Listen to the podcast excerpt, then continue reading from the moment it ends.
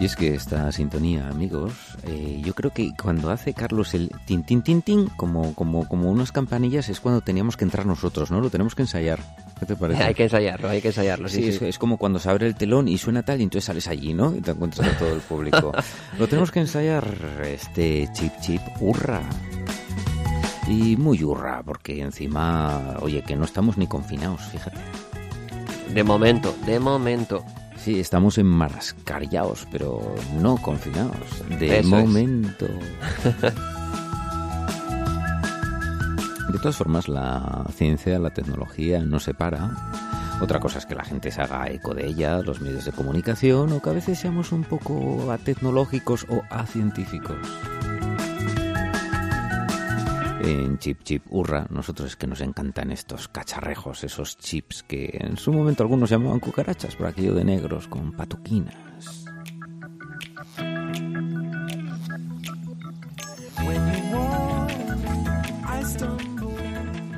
Oye, hace una semana que no nos oímos y en esas semanas surgen cosas, vamos, tecnológicas, eh, no sé, yo creo que por cada cosa que contamos surgen mil. ¿Qué te parece? Pues sí, y además ya sabes que el mundo no se detiene, como bien decías, eh, ni con pandemia por delante, Javi, y las noticias de ciencia y de tecnología continúan y nosotros al pie del cañón, como siempre. Ahí estamos. ¿Y qué te parece si empezamos por el final? ¡Hala! Hasta luego, amigos. No, no, hasta luego, amigos. No. Eh, cuéntanos, ¿cuál sería la primera noticia así que vamos a dar Bueno. hoy para, para, no sé, como para abrir boca, que se dice, ¿no? Eh, vale, pues vamos camino de, sobre todo en la zona de Pamplona, de Navarra, van camino de hacer el checklist de las tres cosas más importantes que han ocurrido para que este 2020 sea considerado año- el año catastrófico de todos. Check número uno, pandemia. Ya tenemos uno. Bueno, es Check número difícil, dos. es difícil desbancar ese, ¿eh? pero bueno. ese, ese es difícil. Check número 2. Lo hicieron ayer por la noche a las 0002 minutos. Terremoto. Tembló el suelo de Pamplona ayer de noche. Ah, bueno, claro, hablamos de los pamplónicas. Pues, eh, oye, pues si vamos tan circunscritos a ese espacio, yo creo que lo de, de no haber podido celebrar los Sanfermines debiera ser el check uno. Pero bueno, eso es peor Bueno. que, que pandemia, pero yo sospecho, no sé. Bueno, pero es un derivado de la pandemia en este caso, ¿eh? es Claro. una consecuencia de... Pues sí, ayer se producía un terremoto de noche en 4,4 grados en la escala de Richter. Eh, podemos decir, jolín, 4,4 grados en España, que es una zona con una muy baja actividad sísmica, podemos decir, va, poquito, ¿no? Poquito o, o mucho, no sé. ¿tú Depende la cantidad de copas que tengas, ¿no? Y luego lo alto que esté. Mira, yo estuve en uno de, de cuatro y pico por ahí. No, no me acuerdo muy bien, cinco coma poco, eh, cinco coma algo. Eh, pero fue en un edificio, ya estaba en una décima planta o así. Uy, eso sí que se nota ahí, ahí arriba. Y sí, la suerte es que no estaba en una 30 porque estaba rodeado de rascacielos, ya te digo yo. O sea que. Y, hombre, te da un poco de miedico, sobre todo si estás en una zona sísmica, ¿no? Como en aquel caso era Tokio. Y la verdad es que, bueno, ya era por la noche, fíjate. Mm, hasta cierto punto me hubiera parecido muy interesante si eso hubiera surgido, bueno, pues eh, estando en la actividad diaria, a ver cuál era la reacción de la gente, ¿no? Ellos que están, vamos a decir, entre comillas, acostumbrados, ¿no? A eso. Pero aquí, como tú dices, en España, un 4,7, bueno, ya es otra historia. Sí, eh, estuvimos, eh, el equipo de redacción de este programa, o sea, yo, estuvimos mirando a ver cuáles eran las estadísticas de terremotos en la península ibérica. Y es que cada año se registran entre 1.200 y 1.400 terremotos. Casi nada, ¿eh? Me parecen pocos. ¿Te parecen poco? No, en realidad, a, eh, a ver, eh, claro que hay muchísimos y muchísimos, lo que pasa que la mayoría pues no son perceptibles, ¿no? Eso es. Bueno, eso perceptibles es. por el ser humano en el sitio que está. Eso, eso es. De hecho, bueno, los que son de magnitud 5 o superiores en la escala de Richter es bastante raro encontrarlos. Un último precedente sería el de Lorca en el año 2011, que fue de 5,1 en la escala de Richter. Eh, en el caso de los terremotos entre 4 y 4,9, donde se entraría este terremoto que sucedió esta pasada madrugada, son bastante algo más habituales. 5 cada año. Así que no es tan raro que se sucedan estos terremotos. Otra cosa es que se den zonas o poblaciones eh, donde la gente los pueda percibir. Eh, bueno, yo recuerdo uno en Asturias, en, en Avilés, que se sintió en Avilés, ¿eh? y recuerdo, son unos pocos segundos, y ese era las 4 de la tarde, una cosa así, y se notaba cómo temblaban las cosas, pero bueno, no llegaban a, a caer objetos al suelo ni, ni estas cosas, ¿no? Ahí está la escala Richter, que claro, cada punto que pasamos, amigo, menos mal que hay decimales, anda. Eso, eso, menos mal, menos mal. Luego ya, si vamos a terremotos de menor magnitud, eh, estamos hablando de que se registran entre unos 110 y unos 760. Así que bueno, las, las proporciones están ahí, los sismógrafos también están ahí y la gente también está ahí para percibir en primera mano esos terremotos. Eso sí, mucha gente no ha podido dormir esta noche.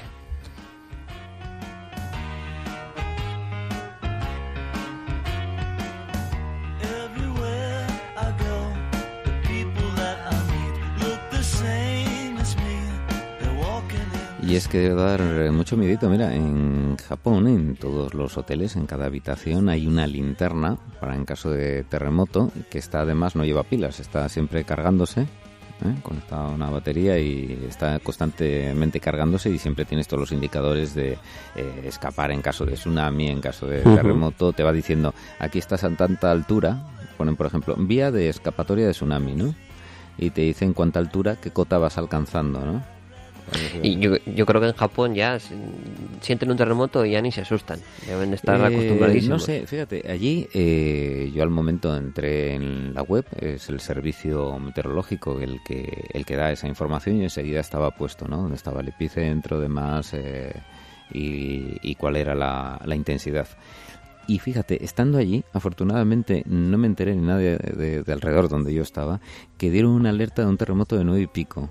Joder. Pero duró Joder. como uno o dos segundos la alerta. Fue un error, fue una falsa alarma.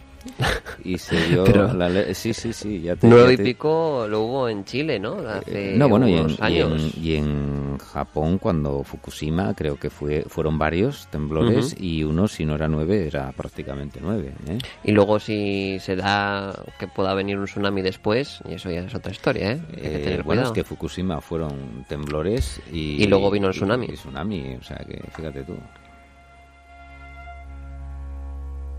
Bueno, pues eh, después de haber temblado y estar sobrecogidos... Venga, Bueno, cuéntanos. eh, vamos a hablar de. Vamos a combinar hoy. Yo, yo, yo no tengo el orden del programa. Voy tirando para adelante y ya sabes cómo va esto, ¿no? vamos a hablar de Google Shopping. No sé si te suena. Es un servicio de Google que indexa mayorías de las tiendas de Internet, sus productos, y podemos realizar una búsqueda con Google de este tipo de productos.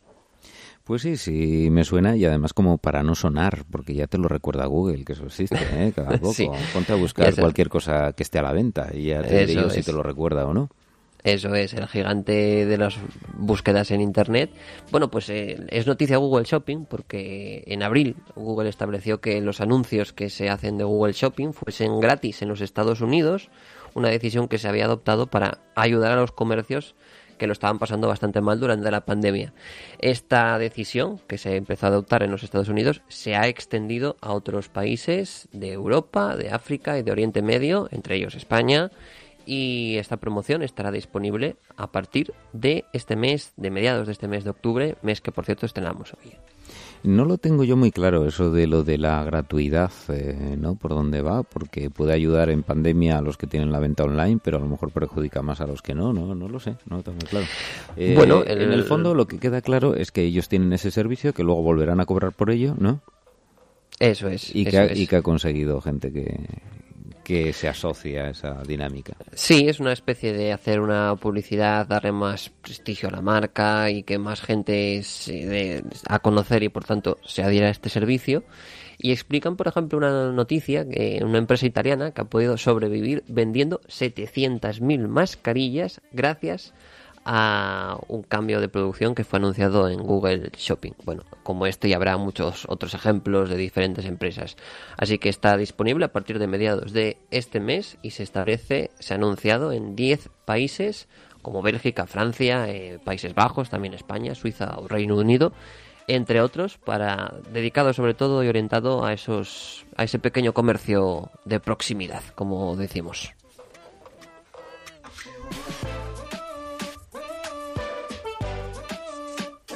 Yo estoy aquí buscando en mis apuntes de cuánto fue el terremoto, oye, pero no lo encuentro, ¿no? No, no.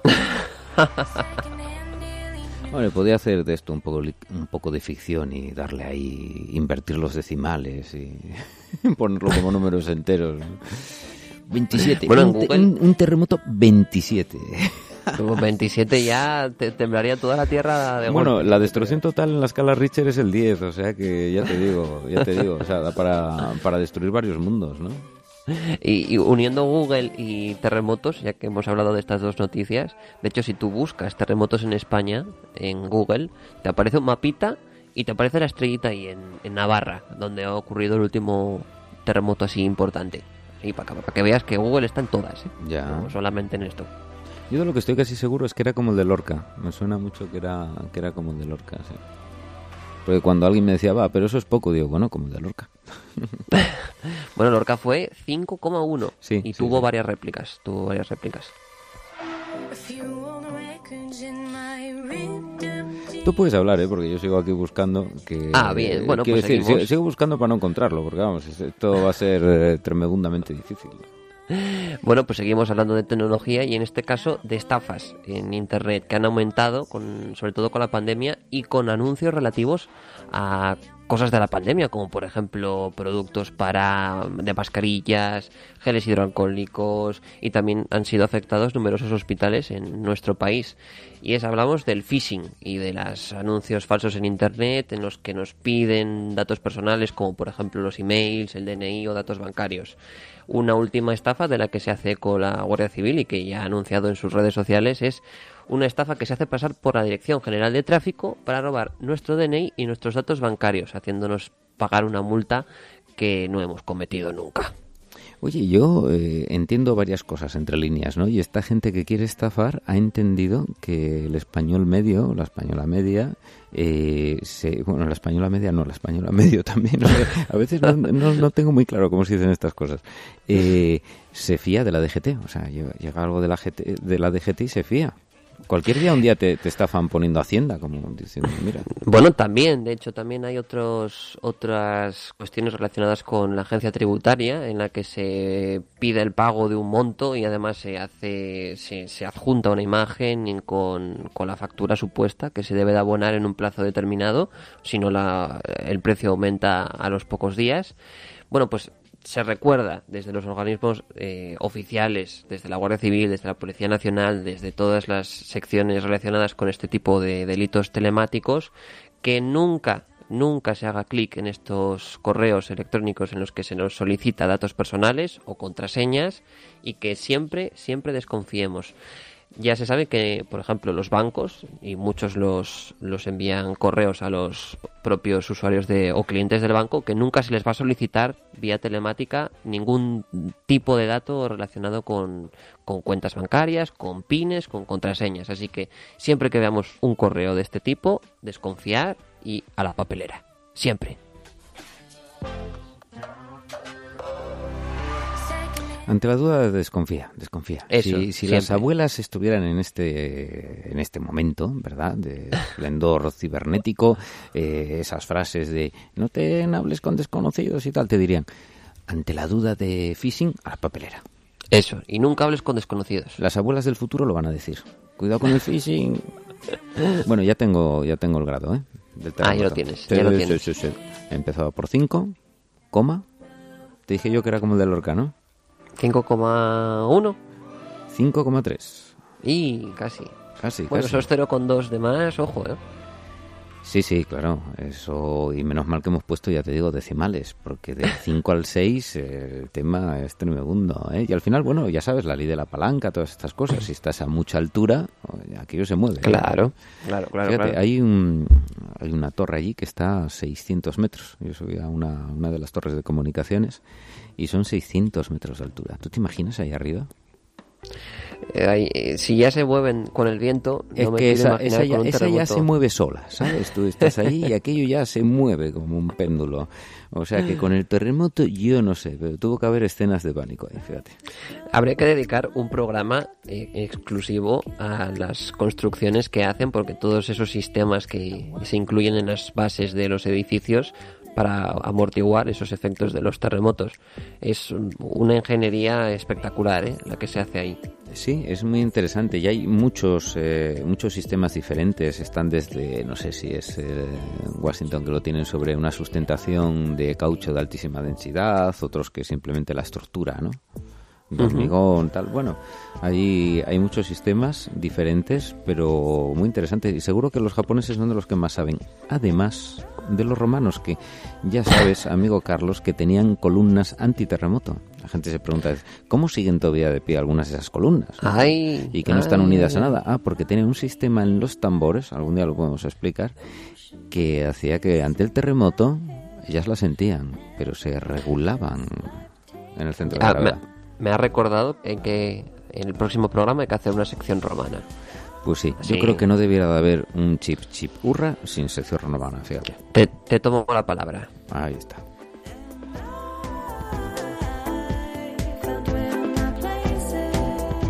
Y con esta música así, un poco de consulta casi de dentista o de los años eh, 80. Música de ascensor también, ¿no? Un poco. Sí, sí, sí, sí. ¿El ascensor para qué ponen esta música? ¿Para que en caso de que te atasques eh, te des cabezazos contra las paredes o contra los botones, contra esa botonera o, o qué? Bueno, igual es un poco como relajante, no sé. Me quedo también con lo de la consulta del dentista. Ese hilo musical ahí mientras esperas. Sí, sí, Bien. sí, oye, todo un género musical, ¿eh? Bien, bien, bien.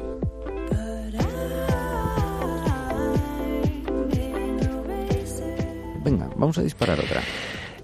Eh, vamos con teclados, que ahora hay un fenómeno muy, muy, muy creciente, que es el de hacer el teclado desde cero. La gente se compra las teclas, se compra la base, eh, va personalizando sus teclas y se van construyendo poquito a poco sus propios teclados mecánicos. Sobre todo gamers que quieren tener esa respuesta casi inmediata de pulsaciones, milisegundos, ni siquiera eso en algunos casos. Bueno, pues hay una página que ha salido recientemente que es Keyboard Simulator, simulador de teclado. En esta web se puede de manera interactiva diseñar el próximo teclado mecánico que puedes montarte por ti mismo. Eh, esta web que presenta multitud de opciones desde el tamaño de las teclas, también desde los colores de cada tecla, que si quieres ponerle algún dibujito por aquí o por allí, o también si quieres tener un tamaño de mayor anchura o de menor anchura, un teclado más comprimido. Eh, esta Yo estoy web tentado, yo es- estoy tentado, ¿eh? ¿Sí? Pero, ¿Estás pero tentado? sí, tentado a intentarlo, pero con rotuladores de colores. mm, Ah, teclado blanco nah, y... nah, nah, eso es cutre. Eso es Ya, cutre. pero ya es- sabes que yo- aquí las cosas cutres no. Ya, pero yo estos veo los ejemplos eh, como teclados, bueno, no, no expandidos, no tienen la parte numérica, no sé, no sé qué decirte, si me Ujú. convencen mucho o no, ¿eh? Pues a mí me, me convencen bastante. A mí me Es gustan yo- los- ¿Te imaginas re- un tecladito todo naranja? Bueno, a mí me gustan los retroiluminados y ahora les puedes cambiar el color y tal. Yo tengo uno retroiluminado ya de hace tiempo y tal en el escritorio y mola mucho. Además, cuando te acostumbras, eh, te viene muy bien para ver las letras, ¿eh? Hombre, eso es otra cosa, lo de los retroiluminados. Pero bueno, estos de momento no tienen retroiluminación, pero sí que la verdad que las opciones de configuración, ya te digo, es una moda muy creciente, en, sobre todo entre los- el mundo gamer. Hay un, un mundo dentro de los teclados, aunque Bueno, no lo parezca. les Incluso un reto. gente que hace teclas artesanales. Ahí te iba yo, ahí te iba yo, que, que empiecen a trabajar la madera, el, el hueso de animal, esta- estas cosas, ¿no? Así más arcaicas para coger y manufacturarse el teclado, ¿no? Bueno, pues ahí eh, tienes que. Un día te que pasar yo precios de, de teclas para que veas, eches un vistazo. Oye, y valdrá más la H, por ejemplo, que la G, digo yo, no sé. O, o la ñ. Porque están al final una, lado- una al lado de la otra. Ya, pues también es verdad que bien traído. La ñ, esa, ¿no? Pero bueno, mira, te digo una cosa. Compras la N, le haces un rayón ahí por arriba y tira. Ya estás con lo cutre.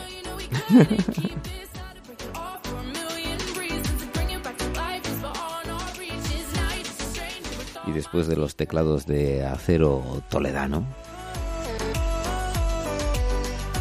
¿Y qué, y qué te parece teclados comestibles, por ejemplo? Venga, voy, Pues- a, co- voy a comer una J, toma. Bueno, eso imagínate una tarta que fuese un teclado. A ver, siempre ser. se dijo, ¿te has comido la tilde? ¿Te has comido tal? Mira, pues me la voy a comer, pero de verdad.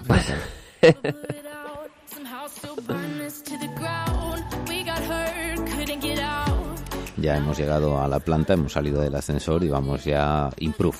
¿eh? Improve, improve, siempre improve. Mira, acabo de encontrar a un amigo, un, USB, un lápiz USB que lo tengo que es como un cocodrilo que abre la boca y pincha el ordenador. no, no sabía dónde estaba este amigo mío y ha encontrado, hola Coco. Ahí está. Cuéntanos, ¿qué...? Bueno, vamos a hablar de lo que nos faltaba en esa checklist para considerar que el 2020 es un año realmente catastrófico y puede ser el fin del mundo. Meteoritos. Ay, que no falten. Bueno, que no falten. Hombre, todos los días caen. no falten, que no falten. Eh, no miles, millones. Si contamos como un meteorito, cualquier partícula sólida que viene del espacio, ¿no? Que sea extraterrestre. Y claro, las hay incluso microscópicas, pero estamos llenos, ¿eh? estamos llenos, estamos rodeados. Tú miras, tú pasas el dedo así por un, por un canalón ¿eh? de estos de tejado y a ver, coges mucha porquería, pero entre esa porquería hay meteoritos, yo te lo puedo asegurar. No, no, eso seguro, seguro. Bueno, el, lo que suele ocurrir normalmente que se acerca pequeños trocitos del, del exterior hacia nuestra atmósfera es que se desintegren por el rozamiento, etcétera, etcétera. Es lo normal que se desintegren, que desaparezcan y que se conviertan en polvo. Claro, y ahí van a los mm. canalones. Quitas el musgo, quitas el tal, el cual, y al final quedan los meteoritos. entre el musgo, entre el musgo te los encuentras. Lo que no suele ser muy habitual es que reboten, reboten en la atmósfera y salgan hacia otra dirección, que es lo que ha ocurrido eh, el pasado 22 de septiembre con una pequeña roca espacial que se dirigía a la Tierra y este fenómeno que se apoda como Earth Grazer fue registrado por ocho cámaras que estaban repartidas eh, por Alemania y por Holanda. Este fenómeno se explica mm, como cuando tiramos una piedra en un lago de así planita y que va rebotando. bueno, pues cuando las, las rocas inciden con un ángulo muy determinado sobre la superficie o sobre la atmósfera, puede producirse este fenómeno y rebotar. De hecho, siguieron la pista a este asteroide que había rebotado y había acabado nada más y nada menos que en las cercanías de Júpiter, donde se perdió ahí entre todos esos cuerpos que van rodeando este gigante gaseoso. Iba, potente, ¿eh? Iba potente, iba potente, y esas cámaras, esas cámaras repartidas ahí por Alemania y tal, que decía yo, pues mira que, qué rancios, qué cutres, ocho cámaras tienen, no tienen para más.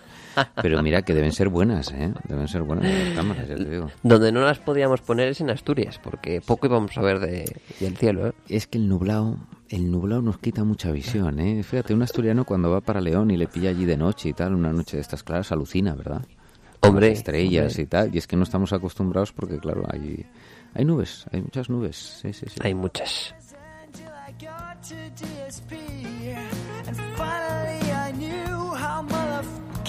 aquella versión de Los Resentidos de Mea Terra Galega, donde el cielo siempre es gris. Siempre Sí, exactamente.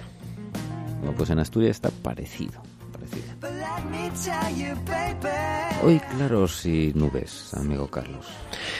Y de noche mucha lluvia, muchísima, ¿eh? Así que va a, caer, ¿eh? Amigo, no laves el coche. No laves el coche, ya sabes que cuando lo lavas, cuando lo lavas llueve. Yo no sé si recomendar a la gente que lo metan en algún sitio porque seguramente igual desaparece el coche también de las riadas. Así que Hombre, también eh, al final eh, sobre esto que también hay una manera científica de aproximarse a ello. Si tú lo lavas y luego llueve, se va a ensuciar mucho menos que si está eh, sucio ya, ¿no? Porque la porquería hace que se pegue más porquería, pero bueno.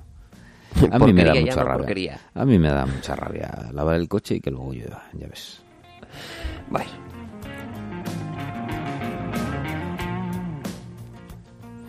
Bueno, acabamos en el espacio. Última noticia de hoy. Eh, siempre nos pasamos un ratillo por ahí arriba, ¿eh? Sí, bueno, se está bien, ¿no? Es distinto. Es apacible, te voy a decir. Ahora, si vas, llévate buena música.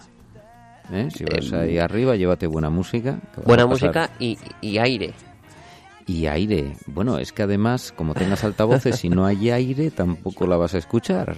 Ese es el problema del vacío y del espacio, ¿verdad? No hay ni, visión 3D, ni hay sonido. Aburres como una ostra, llévate unos buenos auriculares, unos earphones buenos, ¿eh? Y, aire, y oxígeno, ¿eh? que no vaya a ser porque en el vacío poco íbamos a escuchar. bueno, nos acabamos en Marte con el Curiosity Venga, Acabamos- Curiosity, qué buen nombre para un bicharraco de estos, ¿eh? Sí, la verdad que es un nombre bastante curioso. Bueno, después de este chiste tan malo, vamos a acabar con la noticia No de hoy. me es había que- percatado que era un chiste, fíjate. sí. que se ha encontrado, se hayan la- una red de lagos salados bajo el polo sur de Marte. Es decir, que puede haber agua en Marte, pero no en la superficie, sino unos mm, aproximadamente 10 kilómetros a- eh, de profundidad. Eh, es agua eminentemente salada y este hallazgo ha sido realizado por varios investigadores italianos que han descubierto varios cuerpos líquidos subglaciales bajo el polo sur de, de Marte. En este caso, este hallazgo que se publica en un artículo de la revista Nature eh, Astronomy sugiere que Marte, pues eso, que alberga áreas húmedas en su interior en las que puede permanecer en estado líquido el agua. Y dirás tú, si es que en Marte hace mucho frío, ¿cómo puede estar en estado líquido? Pues Cuestiones debido- de presión, me imagino. Mm, entre otras, pero sobre todo a su alta concentración de sales. Ya ves que cuando hiela muchas veces se le echa sal en la superficie de, de las carreteras para que ese punto de congelación baje aún más y podemos hablar también de, de que debido a la concentración de sales también este agua se encuentra en estado líquido que por cierto te tengo que comentar pero para el próximo programa porque ya no tenemos tiempo sobre el triple punto de congelación del agua. Ojo, Ay, qué interesante, qué interesante. ah, que tienen que ver con presión y con agua. Ahí te, te queda el dato. Luego Pues, te lo eh, comento. Me quedo intrigado como una mona vieja. Y te voy a decir, si es que las monas viejas tienen capacidad de intriga. Y te voy a decir una cosa, cuando has dicho que eran italianos y tal, ya vi yo el interés. Vi yo el interés, porque si hay agua en Marte, hay posibilidad de hacer café. Yo ahí lo dejo también, ¿eh? Pero salado. Bueno, Mm. eh, habrá que depurarlo, yo qué sé, pero Bueno. desalinizarlo. Ya sabes que, a ver, tú te vas a ir a un planeta eh, que no haya buen café. Yo pensé que al decir italiano, pues decías una buena pizza o. No, pero allí hablamos de de... eso. A ver, nadie habló de que en Marte pueda haber eh, pepinillos, eh, salami, harina... No, hombre, a ver, ya Bueno, pero si hay, si hay agua y hay. Sí, hay pero a ver, que tú unos graninos de café te los llevas en bolso. En el traje de astronauta unos graninos de café de... lo puedes llevar. Lo mueles ahí un poquitín con el agua y te sale. Bien, es cierto, como dices, que está muy salado. Claro, claro, igual no claro, claro. No, yo creo que no. El café salado es un tema que hay que consultar, ¿eh? Hay De todas formas, saludos a los oyentes italianos, que tenemos muchísimos. ¿eh? Por supuesto. Y- Bueno, y de todos sitios, ¿eh? y de todos los sitios, pero italianos a, a masa, a masa. Después de España, yo creo que Italia, ¿no? Y, y, Y- por lo- y que tienen muy buen café, hombre. Y de América también. De América también. Y también tienen buen café, fíjate. Vaya para Sí. Colombia, Brasil, Sí, estos sí. sitios. Sí, sí, sí, sí, sí. No, no, sí, sí, te lo digo de verdad, sí, sí. No te lo digo por decir sí, sí, sí.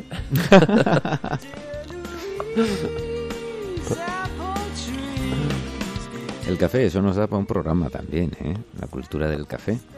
En Salud al Cuadrado, pues hacemos un especial. Pues mira, podría ser, sí señor. Lo que pasa que, bueno, ya sabes que la OMS, eh, órgano peculiar que todos conocemos hoy en día, si había alguien que no lo conocía, eh, coge el café y lo cambia, eh, tiene listas como de cosas buenas y cosas malas, ¿no? Entonces el café ya estuvo en las malas, eh, ahora están las buenas, bueno, eso estaba hace un año, entonces no sé cómo tocará, ya Bueno. sabes, ya sabes cómo Yo son creo que toca, cosas. toca buenas, ¿no? To- toca buenas ahora, ¿no? Para nosotros siempre va a ser bueno.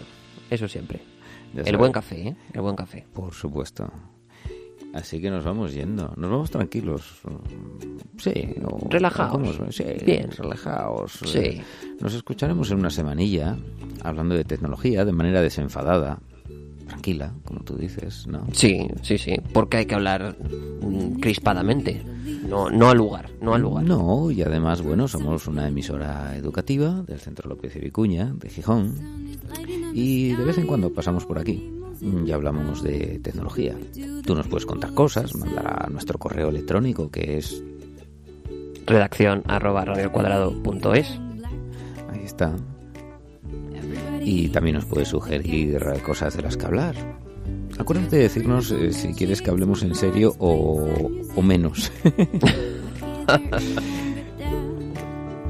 Nos gusta demasiado la ironía y sabes qué pasa, Carlos, que en la radio la ironía tiene una dificultad añadida, ¿sabes? Para pillarlo.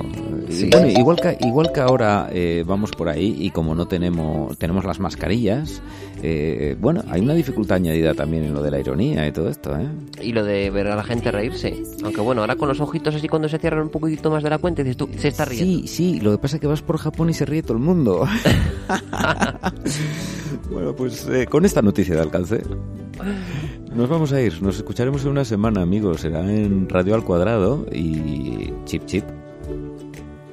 Eh, ¡Hurra! Ah, vale, creí que lo tenía que repetir.